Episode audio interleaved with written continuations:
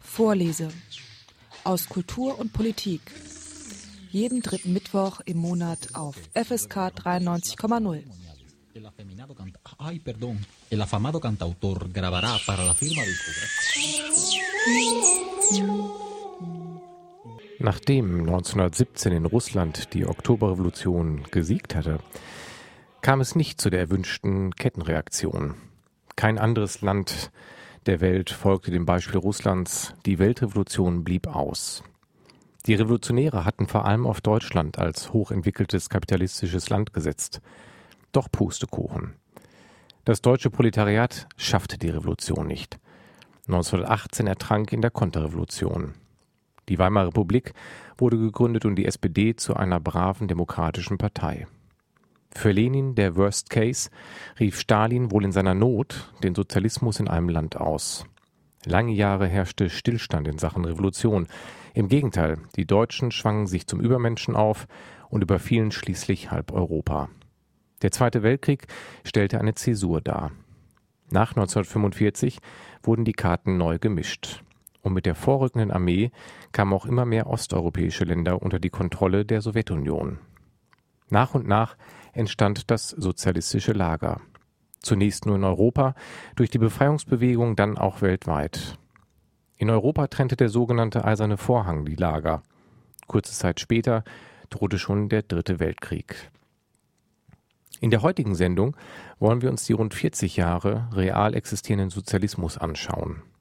Die Begründer des Marxismus, Leninismus sind lange tot, in Russland herrscht Stalin. Wie entwickelte sich das sozialistische Lager? Waren alle Länder gleich oder gab es regionale Unterschiede? Basierte der Sozialismus nur auf Unterdrückung und Unfreiheit? Zu Gast in der Sendung ist heute Professor Georg Fühlbert von 1972 bis 2004, Professor für Politikwissenschaften an der Uni Marburg. Die Forschungsschwerpunkte Fühlberts liegen hauptsächlich in der Theorie und Geschichte des Kapitalismus, in der Geschichte der Arbeiterbewegung und in der lokalen Zeitgeschichte. Er ist vielleicht einer der letzten marxistisch geprägten Professoren in Deutschland und insofern prädestiniert, einen Überblick über die Ideen und die Geschichte des Marxismus zu geben. Guten Abend, Herr Fühlbert. Guten Abend, Herr Sprögel. Ja, in der heutigen Sendung wird es ja nun richtig konkret und richtig spannend, denn wir widmen uns heute eine Stunde lang der Geschichte der real existierenden sozialistischen Staaten. Und ich habe in Vorbereitung der Sendung lange überlegt, wo startet man? Wahrscheinlich startet man 1945 oder die Jahre davor. Ach, wie, kommen Sie darauf? Ja, ich dachte mit dem Vorrücken der Roten Armee, dass man sich dann die Ausdehnung des sowjetischen Machtbereichs anguckt. Ja, aber der muss ja erstmal entstanden sein, ne? Ja. Und das wäre 1917. Also doch nochmal zurück. Und das ist äh, auch nicht der Anfang. Eigentlich müsste man im 19. Jahrhundert anfangen äh, als äh, europäische Auswanderer äh, kommunistische Siedlungen in den Vereinigten Staaten gegründet haben. Ja. Und die Pariser Kommune. Also ich glaube, um das 19. Jahrhundert kommen wir nicht rum. Aber ich denke, Sie sehen schon, wenn man so begriffslos jetzt einfach datiert, kommt man nicht vorwärts. Vielleicht sollten wir die Sache erstmal ein bisschen allgemeiner fassen. Nämlich, was ist der historische Ort dieser realsozialistischen Gesellschaften? Ein Irrtum könnte darin bestehen, dass man sagt, na ja, es gibt eine Abfolge von Gesellschaftsformationen, da gab es mal die orientalische Despotie, dann gab es den äh, die Sklavenhaltergesellschaften, dann den Feudalismus, die dauerten immer so ungefähr 1000 Jahre. Dann gibt es eine neue Gesellschaftsformation, das ist der Kapitalismus, der beginnt um 1500 als Handelskapitalismus wird dann um 1800 zum Industriekapitalismus und danach kommt wieder eine andere Gesellschaftsordnung. Ähm, das ist der Sozialismus. Äh, wenn wir das so vorgehen, kriegen wir den Sozialismus ja eigentlich nicht im Blick, denn der ist ja nicht da, sondern wir haben immer noch den Kapitalismus. Und weil das so ist, sollten wir vielleicht, das ist mein Vorschlag, die bisherigen realen sozialistischen Gesellschaften, die es ja gegeben hat, als ein Moment in der, Kapital in der Geschichte des Kapitalismus auffassen. Also die dominante Gesellschaftsordnung seit 500 Jahren und vielleicht für weitere 500 Jahre, wer weiß es, ist der Kapitalismus. Und in der Geschichte der kapitalistischen Gesellschaften gibt es dann Episoden, manchmal über Jahrzehnte hin, reichende Episoden, die dadurch entstehen, dass relevante, quantitativ relevante Menschengruppen der Ansicht waren, er zwei Ansichten hatten. Erstens, im Kapitalismus ist es gar nicht mehr erträglich. Und zweitens, es ist möglich, den Kapitalismus zu überwinden. Vielleicht noch eine dritte Auffassung, es ist möglich, den Kapitalismus auf Dauer zu überwinden. Äh, das waren bestimmte historische Situationen, in denen das geschehen ist, in der industriellen Revolution, nach dem Ersten Weltkrieg, nach dem Zweiten. Weltkrieg, da entsteht sozusagen eine Insel oder eine Lücke im Kapitalismus und irgendwann schließt sie sich wieder. Gegenwärtig zum Beispiel hat sie sich geschlossen. So dass, wenn man von real ähm, existierendem Sozialismus spricht, sprechen wir über Vergangenheit. Und wenn wir über Sozialismus sprechen, reden wir entweder über nirgendwann, weil wir es nicht wissen, oder wir reden über Zukunft. Also reden wir, sonst wäre das Gespräch ja jetzt schon zu Ende, aus Mangel an Stoff, äh, nicht über die Zukunft und nicht über die Gegenwart, sondern über die Vergangenheit. Das bietet sich an, weil genau, sonst könnte man Lied spielen und die Sendung beschließen. Sie hatten das jetzt, jetzt schon nochmal zurückgerollt und wir haben ja in den vorherigen Sendungen auch immer mal wieder die Pariser Kommune gestreift und vorher auch, das, das war mir auch neu, was Sie erzählten, dass in den USA eigentlich schon sehr frühe sozialistische Gesellschaftsmodelle existiert haben, so kleine äh, Kommunen, die aber von der Fläche größer waren als die DDR und auch länger existiert ja, haben zum Teil. Ja. Dann würden Sie das auch als Inseln im Kapitalismus in der Zeit der Industrialisierung begreifen, wenn ich Sie richtig ja, verstanden habe. So. Vorläufergesellschaften des Kapitalismus könnte man sich auch vorstellen, weil, na gut, da müsste man von Vereinigten Staaten reden. Die Gesellschaft der Vereinigten Staaten war bevor sie Vereinigte Staaten wurden, also Nordamerika, die nordamerikanischen Siedlergesellschaften, waren handelskapitalistische Gesellschaften äh, oder waren Gesellschaften innerhalb des Handelskapitalismus, Plantagenbesitzer, äh, Sklavenhalter und dann auch schon Fabrikanten äh, und dazwischen eingesprengt äh, dann seit dem 16. Jahrhundert dann vor allem religiöse Gemeinschaften, die genossenschaftlich gelebt haben, puritanische Gesellschaften.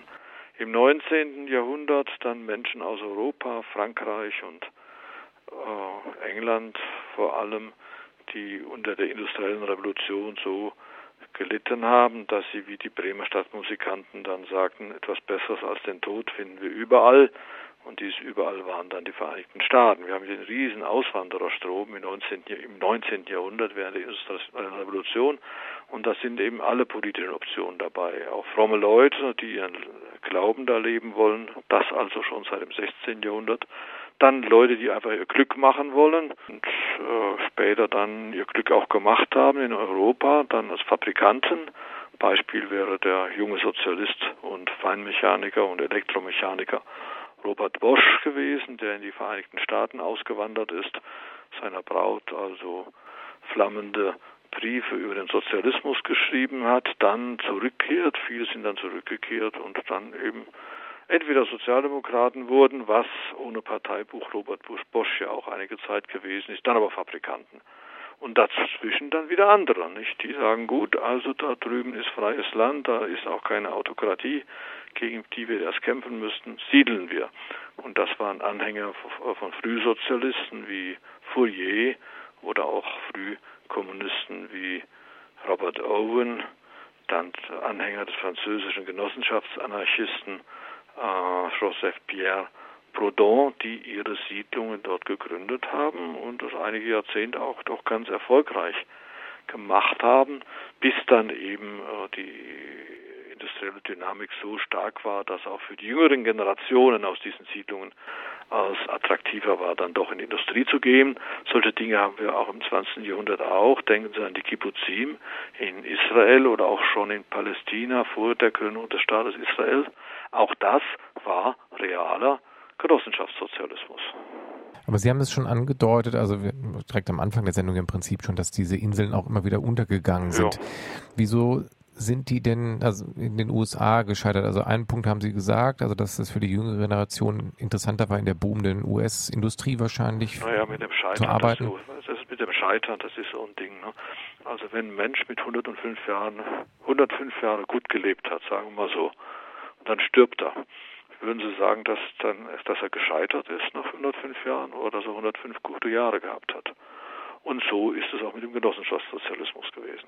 Also der hatte in die Jahrzehnte, die er dort war, eine gute Zeit. Offensichtlich dann von einer Ordnung, die von jüngeren Mitgliedern dieser Communities als die noch bessere und noch attraktiver angesehen war, dann aufgegeben zugunsten einer anderen Ordnung oder nehmen Sie an die Deutsche Demokratische Republik. Kann man sagen, sie ist gescheitert. Als Staatsratsvorsitzender, als Erich Honecker hätte ich auch gesagt, gescheitert. Aber man muss sagen, na ja, die Leute in der DDR, die haben zwar unglücklich, aber gut gelebt, 41 äh, Jahre, und dann haben sie eine Ordnung für eine andere aufgegeben, die sie eben für noch besser gehalten haben. So würde ich das mit dem Scheitern ansehen. Bei der Pariser Kommune, die sticht da ja so ein Stück weit raus. Ja, ne? Die ja. kann man jetzt nicht in einem Abendzug mit diesen frühsozialistischen ja. Gesellschaften USA und später dem sogenannten real existierenden Sozialismus fassen, weil sie ja eigentlich nur 30 Tage existiert hat, oder? 30 vom 18. März bis ja bis dann 22. März zur blutigen bis 22. Mai zur blutigen Woche in Paris.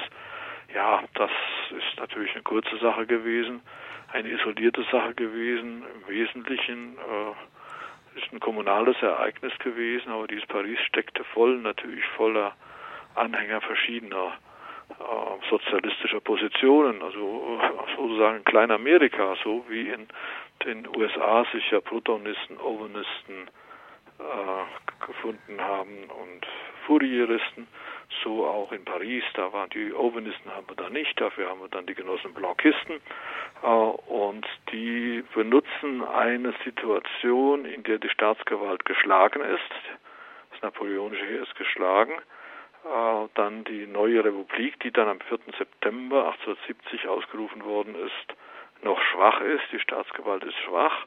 Äh, sie kann ihre Macht in Paris nicht halten. So entsteht eine Lücke, wenn Sie so wollen, in der, im bürgerlichen Staat und der wird genutzt von der Pariser Kommune. Das ist eine Episode von, äh, wie Sie sagen, äh, nicht viel mehr als zwei Monaten äh, gewesen. Die ist vor allem, denke ich, ein politisches Experiment gewesen, nicht in erster Linie ein ökonomisches äh, Experiment. Dazu hatte diese Kommune Zeit, keine Zeit. Später kam dann ja in den marxistischen Kreisen auch die Diskussion auf, oder vielleicht müsst ihr mich korrigieren, ob es in der Zeit auch schon gewesen ist, dass man ja eigentlich oder einige Marxisten, Kommunisten später davon ausgegangen sind, dass so Inselmodelle eigentlich immer zum Scheitern verurteilt sind, sondern es bildete ja. sich eine Art weltrevolutionäre Bewegung heraus. Ja, mit den Inseln scheitern immer, in der Geografie scheitert sie nicht immer, außer wenn die Erderwärmung fortschreitet. Äh, aber das äh, historisch scheitern, scheitern Inseln immer, nicht äh, nur sozialistische Inseln. Es gab ja auch kapitalistische Inseln. Ne? Es gab die kapitalistische Insel Florenz im 13. Jahrhundert, das war Kapitalismus innerhalb des Feudalismus. Die sind dann, da der Kapitalismus eben auch noch nicht abgelaufen war, da war noch vital war, sind die dann in eine neue Form des Kapitalismus, nämlich die absolutistische Form des Kapitalismus übergeführt worden. Ja, Inseln haben es schwer, aber nicht nur sozialistische Inseln. Das mag stimmen.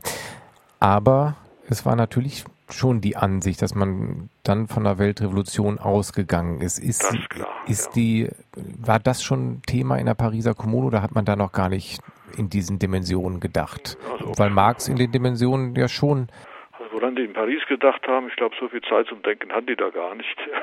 Die mussten mal sehen, die Infrastruktur aufrechtzuerhalten und sich der Angriffe von außen erwehren. Aber vorher haben wir ja schon die Marxische Theorie und wir haben auch das Manifest der Kommunistischen Partei von 1848. Das, na, das nehmen Sie den letzten Satz, Proletarier aller Länder, vereinigt euch. Das war eine Vorstellung von Revolution in den am höchsten entwickelten kapitalistischen Ländern.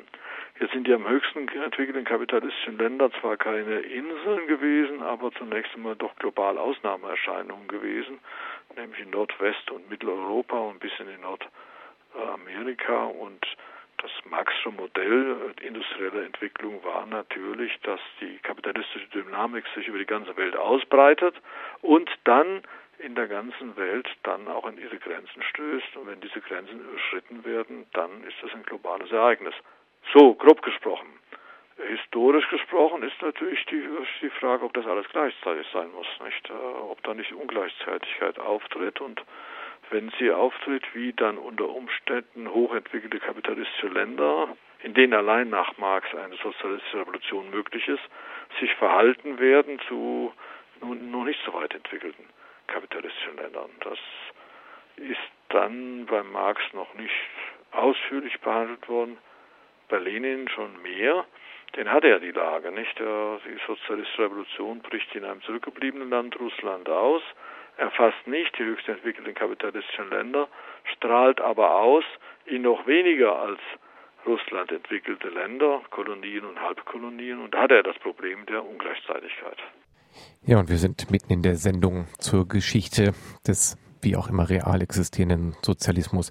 Wir waren stehen geblieben bei der russischen Revolution und Lenins Part in dem Zuge. Man hat ja, Sie sagten vor dem Musikstück schon, es waren zurückgebliebenes Land, wenn man die kapitalistische Entwicklung sich anguckt. Und eigentlich lagen danach alle Augen so ein Stück weit auf dem deutschen Proletariat, weil Deutschland, unter anderem das Deutsche Reich, als entwickeltes kapitalistisches Land galt und man so die Hoffnung hatte, die folgen nach und dann baut sich peu à peu ein sozialistisches Weltsystem auf. Ja, also ob Sie so viel nachgedacht haben, weiß ich nicht. Äh, wahrscheinlich haben Sie auch noch, haben die Bolschewiki noch nicht mal gesagt, also Russland fängt an und die entwickelnden äh, kapitalistischen Länder folgen nach, wahrscheinlich sogar umgekehrt.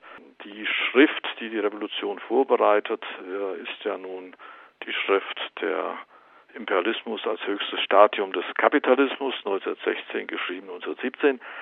Der redet ja nicht in erster Linie von Russland, der Lenin da, sondern er redet vom Kapitalismus als in seinen höchst entwickelten Staaten, und das ist Deutschland, das sind die Vereinigten Staaten, das ist England, das ist Mitteleuropa, darüber spricht er.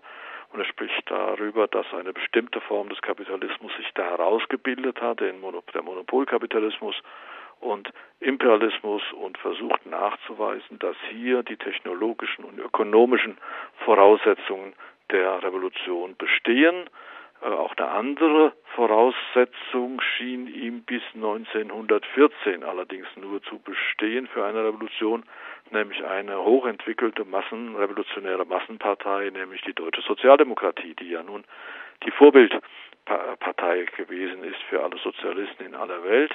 Äh, war alles beisammen, nicht? Also Monopolkapital, Imperialismus, hochentwickelte Technologie, auch schon Vorformen innerkapitalistischer Vergesellschaftungen. Die Deutsche Reichspost war für Lenin so ein Beispiel, wo er sagt, da haben wir ja schon Vergesellschaftung im Kapitalismus selbst und eine revolutionäre Partei. Also er blickt nicht auf Russland, wenn er die Imperialismus-Schrift schreibt.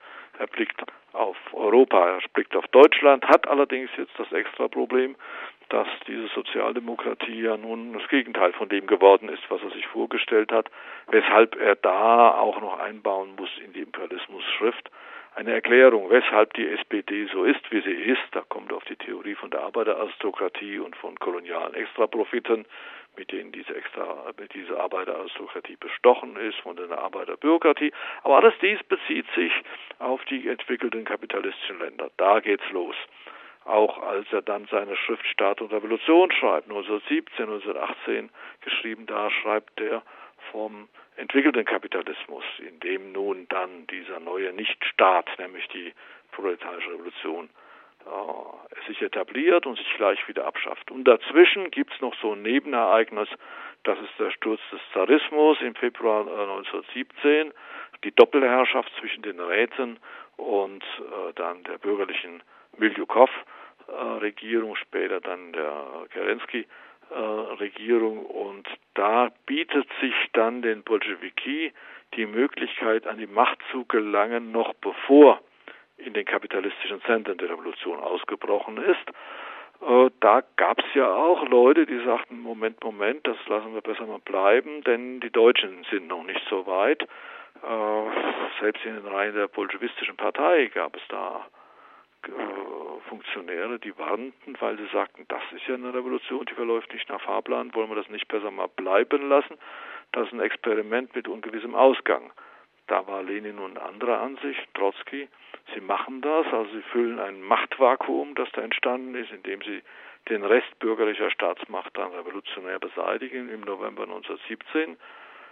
Und dann ist das für sie eigentlich nur ein Nebenereignis eines revolutionären Weltprozesses und auch legitimiert nur durch diesen revolutionären Weltprozess. Dann das bittere Erwachen im November, November bis Jahr 1918 bis Januar 1919. Die Revolution, fällt aus im Westen. Warum fällt sie aus? Na gut, kann man wieder sagen, die Sozialdemokratie und der Verrat und solche Geschichten. Aber wenn es ein Verrat war, war es ja offensichtlich ein Massenverrat, denn es waren große Massen, die eben Friedrich Ebert und Noske und Scheidemann gefolgt sind und nicht Rosa Luxemburg und äh, Karl Liebknecht, die noch nicht einmal ein Mandat zum Reichsrätekongress im Dezember 1918 haben, weil die Arbeiterklasse im entwickelten Kapitalismus spürt, äh, dass für sie noch große Perspektiven innerhalb des Kapitalismus sich ergeben und weshalb soll sie da das Risiko eines äh, Exit aus dem Kapitalismus wählen, der sie dann vielleicht zu einer Art politischem Grexit führt. Also bleiben Sie lieber mal bei Muttern. Äh, denn das hat alles Marx vorhergesehen. Äh, Marx Engels Werke von 13, Seite 9. Das haben wir schon ein paar Mal erörtert. Eine Gesellschaftsordnung geht erst unter, wenn sie nicht mehr weit genug ist für ihre eigenen internen Entwicklungen. Damit ist natürlich dann der reale Sozialismus, der damals noch nicht so hieß, sondern Sowjetrussland abgekoppelt, ein Agrarstaat nach einem verlorenen Krieg, das spielt ja auch noch eine große Rolle, besetzt dann zu großen Teilen, äh, verliert auch einen großen Teil seines Territoriums durch den imperialistischen Diktatfrieden von Brest-Litovsk, eine sehr, sehr arme Gesellschaft. Und das ist dann ein Riesenproblem, nicht? Lenin erkennt das dann, er sagt, ja, wir sind jetzt offensichtlich in einer Situation, in der dieser revolutionäre Weltprozess Prozess stockt. Wir brauchen eine Politik der Atempause.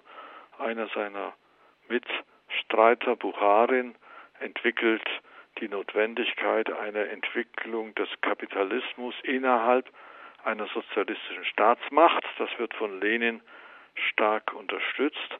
Die neue ökonomische Politik NEP, das ist dann die Lage. Man geht aber immer noch davon aus, dass der äh, revolutionäre Prozess nur kurz eine Atempause macht, setzt dann noch einmal auf Aufstände in Deutschland, die Märzaktion 1921, eine isolierte Aktion der KPD, die dann niedergeschlagen wird oder sich verläuft. Natürlich werden die mit Polizei und Militär niedergeschlagen, aber Polizei und Militär kann ja immer nur niederschlagen, wenn die Massen noch nicht breit genug sind.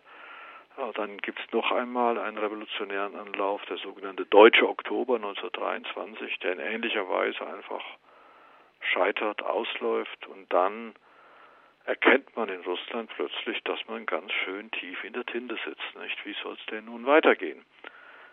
Man ist isoliert, man ist arm, Trotzki bleibt bei der alten Marxischen Konzeption einer permanenten Revolution. Der Begriff ist von Marx, wird dann von Lenin ganz stark aufgegriffen, äh, von, von Trotzki ganz stark aufgegriffen. Er geht nur davon aus, dass die Weltrevolution vorangetrieben werden muss. Dann haben wir andererseits Bucha, also Trotzki wäre sozusagen Vertreter des linken Flügels bei den Bolschewiki.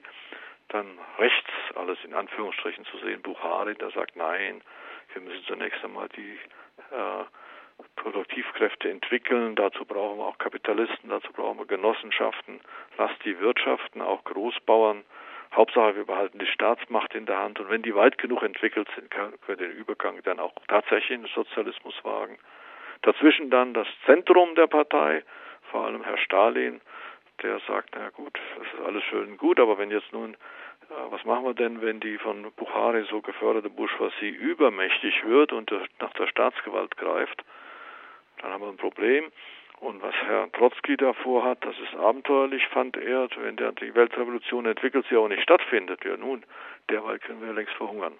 Und so kommt es dann zur Modifikation des Marxismus äh, von Stalin äh, 1923, 24, die Theorie vom Sozialismus in einem Land das ist die Abwendung von der weltrevolutionären Perspektive.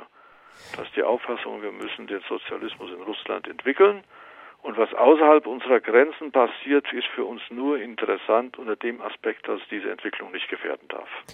War es eigentlich an der Stelle, das ist ja aus heutiger Sicht ganz interessant, als Stalin diese Doktrin quasi verkündet oder entwickelt, war das Projekt da schon zum Scheitern verurteilt? Äh, Sie haben eben gesagt, Scheitern sollte man es nicht nennen, aber war es klar, dass es äh also gescheitert ist sie eigentlich nicht. Sie war also, sie war furchtbar, nicht? Also das führte dann dazu zur Zwangskollektivierung, wo die Kulaken auch niedergeschlagen worden sind. Es führt zu einem neuen Bürgerkrieg Ende der 20er Jahre, wo dann die Bauern, also ja, die Kulakenschicht ausgerottet wird. Das bedeutet aber auch, dass die ähm, landwirtschaftliche Produktivkräfte zurückgeworfen werden. Es kommt zum äh, zu Hungersnöten, weil die Landwirtschaft praktisch mit ausgerottet worden ist, zunächst einmal in der Zwangskollektivierung in dieser Umstellungsphase. Millionen von Toten, also zig Millionen von Toten, also insofern kann man vom Scheitern sprechen. Das ist eine ganz furchtbare äh, Periode gewesen. Einerseits, und ich würde auch sagen auch hauptsächlich, aber Zugleich ist eine Schwerindustrie entwickelt worden und eine neue Klasse entsteht. Vorher hatten wir nur eine schmale Arbeiterklasse gehabt und jetzt haben wir eine breite Arbeiterklasse, die aus der vernichtenden Großlandwirtschaft, privaten Großlandwirtschaft, die dann übergeht in die wenig produktive äh, Staatslandwirtschaft. Aus diesem Umstellungsprozess geht dann hervor auch eine moderne Großindustrie. Modern insofern als es Rohstoffindustrie gewesen ist, Stahlindustrie, Elektrifizierung. Äh, dann auch äh, Montanindustrie. Und äh, Sowjetrussland wird nur ein starkes Industrieland und gescheitert ist das ja zunächst mal nicht. Im Gegenteil, sie bestehen dann auch den Angriff äh, des deutschen Faschismus und behaupten sich dann bis 1991. Ja, also scheitern und dann geht es eben in kapitalistische Ordnung über, nicht? Was da absehbar war, weiß, glaube ich, kein Mensch. Das ist natürlich schon wieder ein grundsätzliches Problem dass alle Revolutionen, über die wir heute reden, sind Experimente gewesen. Das Wort des Experiments ist ja nun schon wieder eine Be Begrifflichkeit, die aus den Naturwissenschaften kommt, aus den empirischen Naturwissenschaften. Also man hat eine Hypothese und macht dann äh, ein Experiment äh, und dann kann man sehen, ob die Hypothese bestätigt wird. Äh, mehr das ist also, wenn Sie so wollen, kein wissenschaftlicher Sozialismus gewesen. Heute würde man es wahrscheinlich anders machen. Man würde die Hypothese erst einmal modellieren und gucken, ob es geht. Es gibt auch eine Variante des Marxismus, der allerdings politisch, politisch völlig bedeutungslos ist. Können wir das nächste Mal drüber reden. Analytischer Marxismus, der damit, ähm, der äh, damit hantiert. Gescheitert sind diese Experimente nicht, sondern sie haben ihre Erfahrungen gemacht und irgendwann waren sie halt zu Ende. Genau, aber dazwischen gab es natürlich die Phase, die 1990, 91 endete, die, wir haben es eben angesprochen, den, mit dem Überfall äh, Hitler-Deutschlands auf die Sowjetunion. Die 40, 41, ich meine 41, ne? 1941. Ja, nein, ich meine nachher, also beendet ja. das Experiment 90, ja. 91, hat aber dann sich ja nach 1945, nach dem Sieg der Sowjetunion ja. über Hitler-Deutschland in der Koalition der Alliierten, doch nochmal für 40 Jahre extrem ausgedehnt und es passiert eigentlich das, wovon wahrscheinlich früher Lenin geträumt hat. Also man hat ein Territorium, man hat, also es kommen Länder dazu. Nur diese Umwälzung, die dann in den Gebieten stattfindet, die von der vorrückenden Roten Armee befreit werden, führen ja zu Staatsgründungen, die so ein Stück weit alle mehr oder weniger unter dem, unter dem Mantel der Sowjetunion stattfinden. Ja, ob sie befreit worden sind, wissen wir auch nicht so recht. Ne? Also ich weiß nicht, ob die also die Deutschen sind angeblich befreit worden von der Roten Armee. Also Weizsäcker war ja wohl auch der Ansicht, äh, dass die Deutschen da befreit worden sind. 45. Das sagen wir heute und das müssen wir auch sagen, weil sie dann irgendwie in den 50er Jahren kapiert haben, dass es doch nicht so gut war mit dem Faschismus. Insofern kann man sich von ihm auch befreit fühlen. Äh, Im Mai 1945 waren die nicht befreit, sondern besiegt und zwar zu Recht besiegt, nicht? Und dann in Osteuropa, ja nun, also sind zugleich auch besetzt worden von der Roten Armee, mit der einen Ausnahme natürlich der Tschechoslowakei. In der Tschechoslowakei, ähm, das ist ja äh, der, äh, die Gesellschaftsordnung, die dort in der Tschechoslowakei entsteht 1945. Äh, da ist zwar auch die Rote Armee da, aber die geht auch wieder weg und dann haben wir eine autochtone Revolution in der Tschechoslowakei, weil die Kommunistische Partei die stärkste Partei ist in Tschechien. Und sie geht an die Macht, ohne dass das russische Panzer betrieben haben. Ansonsten ist das natürlich eine Ausdehnung des Sozialismus gewesen. Also nee, ich glaube nicht, dass der Lenin das im Sinn hatte. Das war nicht seine Vorstellung, hätte wahrscheinlich nichts dagegen gehabt. Das wäre eine andere Frage, nicht? Aber es ist nicht das leninistische Revolutionsmodell gewesen. Es finden lauter atypische Revolutionen statt, nicht? Die Rote Armee drängt, dringt bis an die Elbe vor, hat dann in ihrem Einflussbereich dann auch zwei hochentwickelte kapitalistische Staaten. Das eine ist die Tschechoslowakei, das andere ist die sowjetische Besatzungszone, wobei man dann auch fragen muss, na ja, inwieweit sind die hochentwickelt? In Berlin sind sie hochentwickelt, in Sachsen, in Thüringen ja, in Mecklenburg-Vorpommern nicht, aber es passiert immer was anderes. Gleichzeitig haben wir schon eine sozialistische Revolution, die in den 20er Jahren beginnt und dann 1949 sich vollendet in China. Ganz selbstständige Entwicklung. Dann haben wir ab 1944 den Sieg der sozialistischen Revolution in Jugoslawien, die sind nicht befreit worden von der Roten Armee, die haben sich selbst befreit, auch in einem, wenn es äh, zurückgebliebene Land. Es, da es ist richtig, also wir haben eine zweite revolutionäre Welle nach 1945 und ein Teil dieser revolutionären Welle und sicherlich ausschlaggebend ist dann das Vordringen der Roten Armee gewesen. Dies sitzt dann nun im Westen, äh, ist inzwischen bekannt, dass sie recht unbequem sitzt. Also Stalin wollte, das ich glaube, das kann man inzwischen als gesichert ansehen, eine sozialistische Revolution in Deutschland nicht.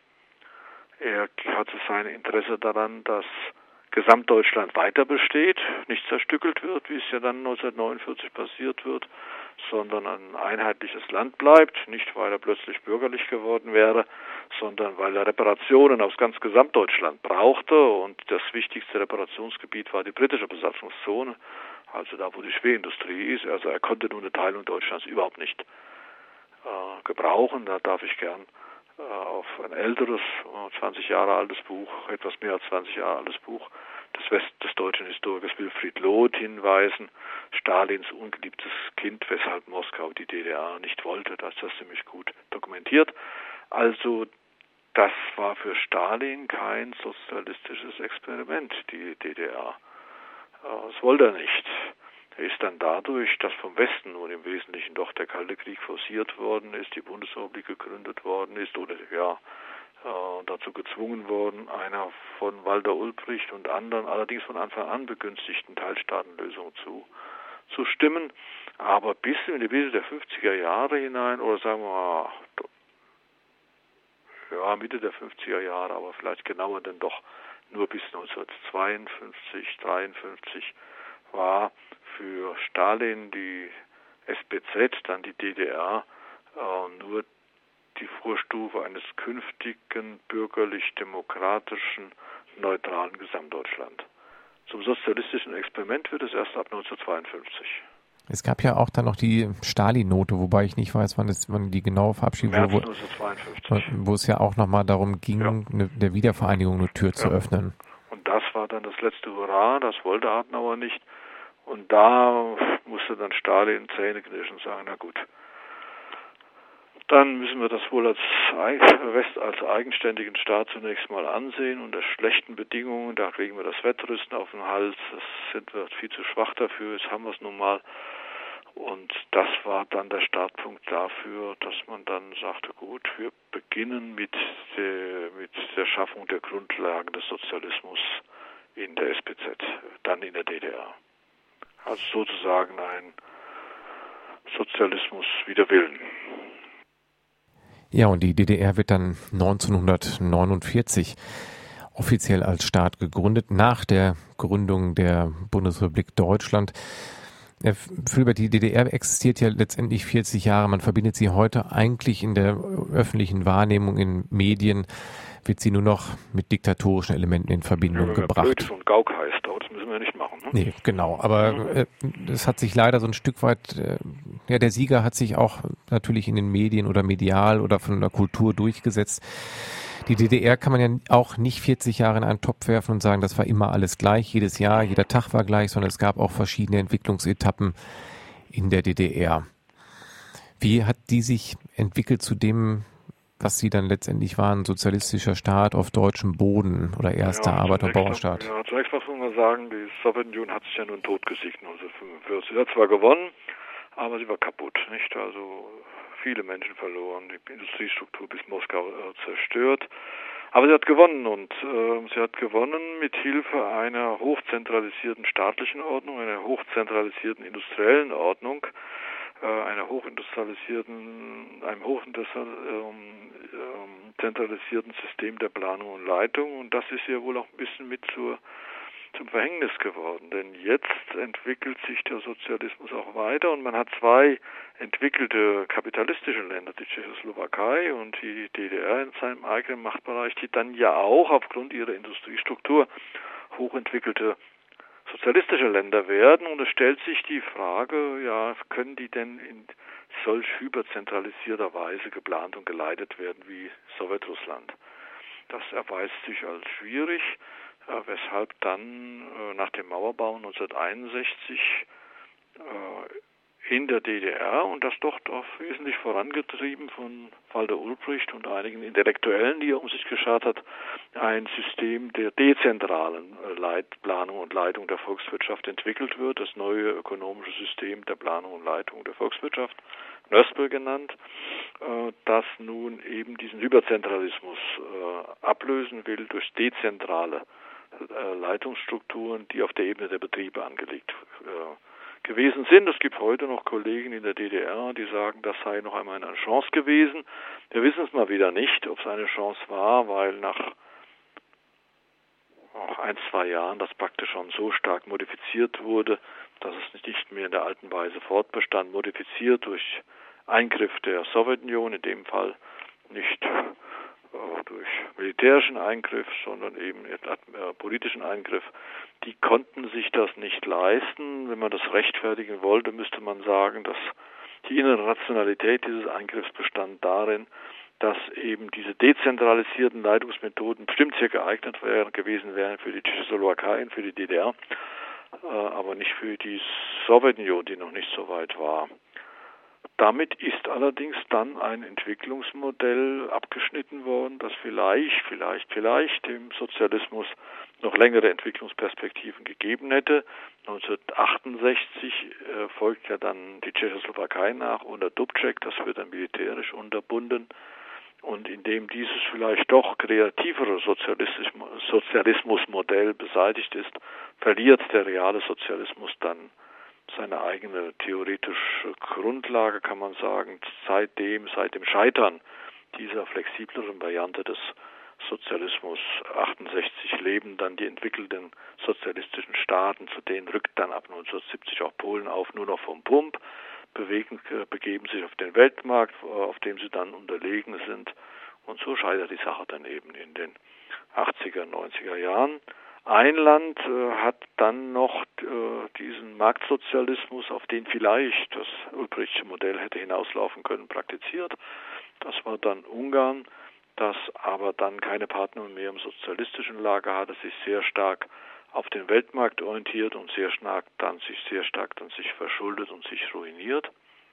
Das ist der eine Weg gewesen. Dann haben wir noch den zweiten Weg, es gibt ja dann einen im Wesentlichen außenpolitischen Konflikt zwischen Jugoslawien und äh, Stalin, kann man sagen, 1948, was dazu führt, dass äh, Jugoslawien nicht einbezogen ist in das übernationale sozialistische Wirtschaftssystem, den Rat für gegenseitige Wirtschaftshilfe, ein eigenes Sozialismusmodell entwickelt, einen genossenschaftlichen Sozialismus entwickelt unter Einbezug der großen Fabriken auch, aber auch dann wieder ein Gesellschaftsmodell, das äh, isoliert ist. Äh, zunächst mal isoliert im sozialistischen Lager, dann sich dem kapitalistischen Weltmarkt öffnet, auch dort gern aufgenommen wird, auch von den USA.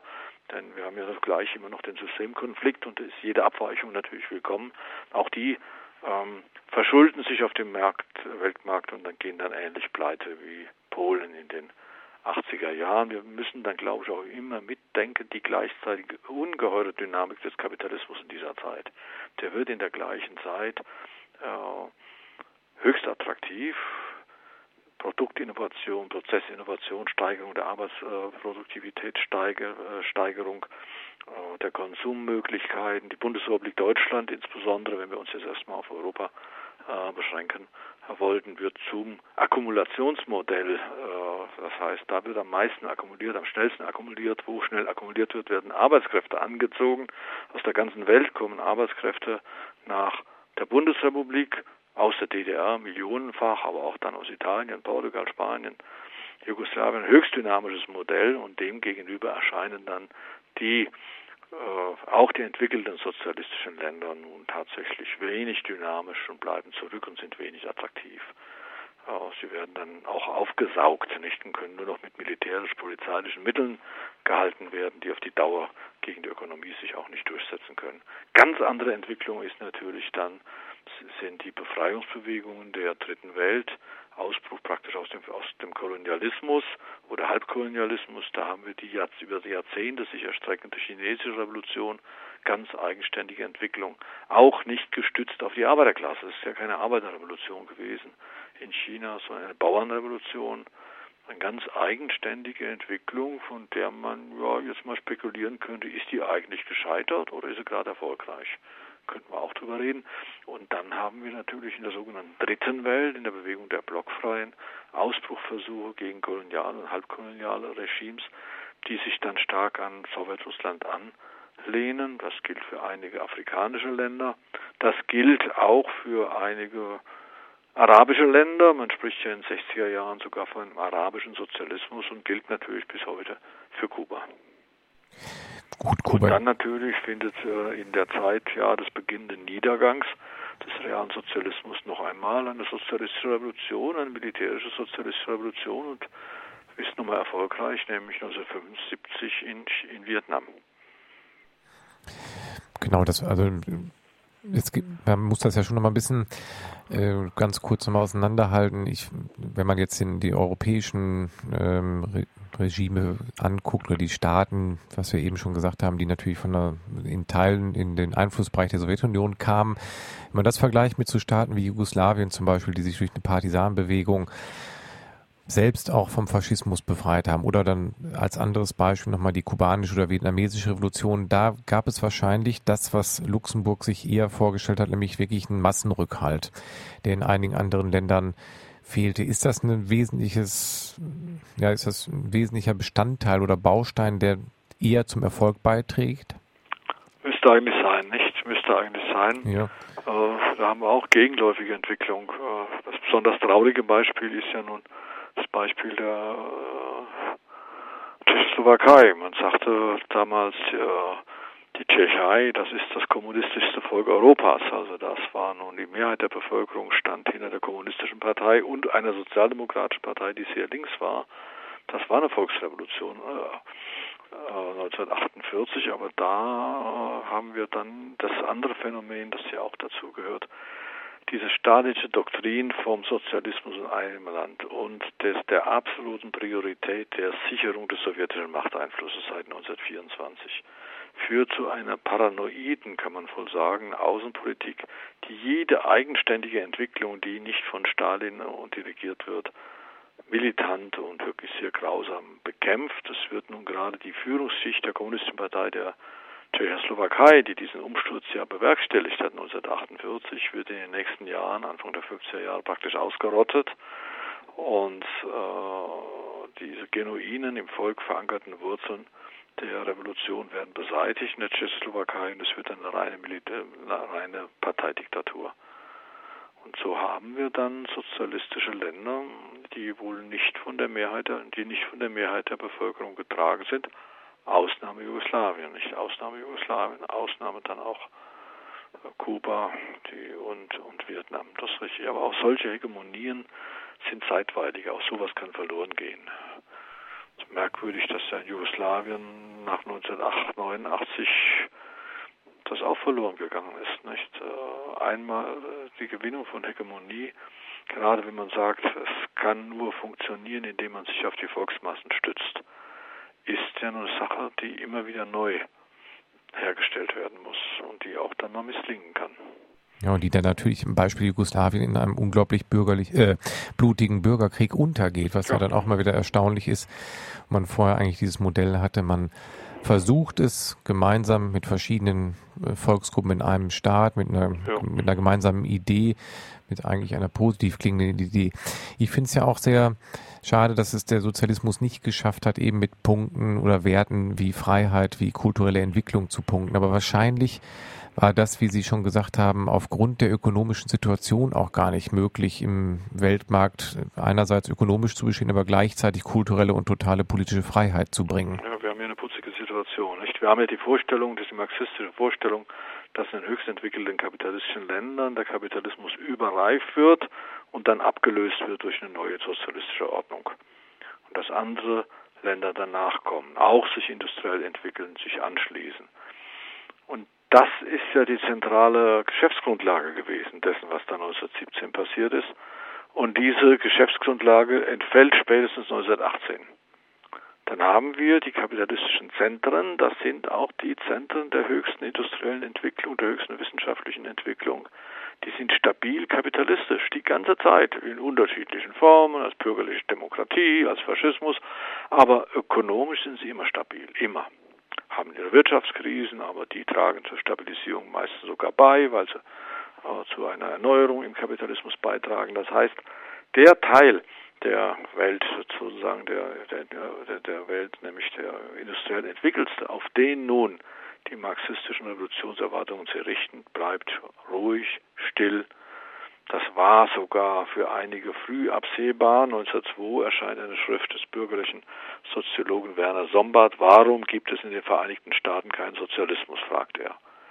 Heute würde er wahrscheinlich sagen, warum gibt es bis heute in den entwickelten kapitalistischen Ländern noch keinen Sozialismus? Und ringsum, in den wenig entwickelten kapitalistischen Ländern, da haben wir dann nachholende Industrialisierung, in sozialistischen Formen, auch in einigen afrikanischen Staaten, weil offensichtlich der Weg aus der Unterentwicklung in die moderne, äh, in halbmilitärischen Formen ganz gut funktionieren kann, bis zu dem Punkt, wo dieses Modell dann eben auch erschöpft ist. Insofern haben wir eine vollständig, also wenn wir jetzt die Messlatte des ursprünglichen Marxismus da hinstellen wollen, eine völlig untypische Entwicklung. Gut, wir haben natürlich jetzt gerade leider eine Entwicklung, die seit nunmehr fast 25 Jahren anhält, dass natürlich alle Ansätze von ja, einer Alternative, die man zum Kapitalismus denkt, nach wie vor, es gibt zwar immer Kritik auch am Kapitalismus, aber so ein Stück weit undenkbar geworden sind, weil ganz oft natürlich verwiesen wird und gesagt wird, hier, die ganzen Experimente sind gescheitert, führt oft ja leider auch zur Legitimation dessen, was wir gerade vorfinden. Und das ist ein subjektiver Eindruck. Der Kapitalismus verschärft sich seit 25 Jahren ja rapide und sichtbar. Aber es ist natürlich ein Stück weit nach 90, 91 auch vieles diskreditiert und braucht wahrscheinlich wieder einen neuen Anlauf, nehme ich an. Ja, ich würde sagen, braucht erstmal einen klaren Verstand. Gucken wir erstmal, was gewesen ist. Und dann haben wir Marxisten im Augenblick ja eine ganz gute Zeit. Sie brauchen diese ganze Scheiße, die ihre Vorgänger da mitverantworten mussten, jetzt mal nicht zu verantworten. Jetzt gucken wir uns erstmal den Kapitalismus an und verantwortlich sind wir ja nicht für den. Jetzt gucken wir mal an, wie der sich entwickelt. Und da werden wir natürlich, das ist schon ein kleiner Ausblick auf die nächste Sendung, die unsere Sendereihe dann auch abschließt. Nämlich wir wollen uns in der nächsten Sendung angucken, wie geht es eigentlich weiter mit dem Marxismus, beziehungsweise wie, was heißt Marxismus in der Gegenwart und in der Zukunft. Mhm. Und das wird dann im August soweit sein und ja, dann schließen wir die Sendereihe ab. Gibt es noch eine Literaturempfehlung, Herr Fühlberg, zu diesem Themenkomplex real existierender Sozialismus, wo man sagt, gibt es da so eine kleine Broschüre, wie wir sie immer mal auch für marxistische Theorien jetzt vorgestellt haben? Jetzt bin ich ein bisschen egoistisch und sage, dass ich vor 21 Jahren so ein Broschürchen, ich glaube 180 Seiten hat das wohl veröffentlicht habe. Das heißt Der große Versuch Geschichte der kommunistischen Parteien und der sozialistischen Länder und ist im Papyrossa Verlag erschienen. Ich weiß nicht, ob es noch am Markt ist. Ja, das ist das, was mir jetzt einfällt. Genau, mir ja, sonst sollte man natürlich dann, verweise ich doch sehr gern auf die Reden, die am 3. Oktober jeden Jahres gehalten werden, am 9. November vom Bundespräsidenten und sonstigen Repräsentanten dieses Staates. Die kann man ja vielleicht auch als Quellen und Literatur zur Geschichte des realen Sozialismus mich, sich mal ansehen und gucken, ob man mit diesen Geschichtserklärungen einverstanden ist. Genau, das sollte man immer kritisch prüfen und hinterfragen. Herr Filbert, an dieser Stelle bedanke ich mich ganz herzlich für diesen kurzen Abriss zur Geschichte des real existierenden Sozialismus und ich freue mich dann auf die abschließende Sendung, wo wir gucken, was bleibt vom Marxismus für jetzt und für die Zukunft. Mhm. Vielen Dank. Danke. Tschüss. Tschüss.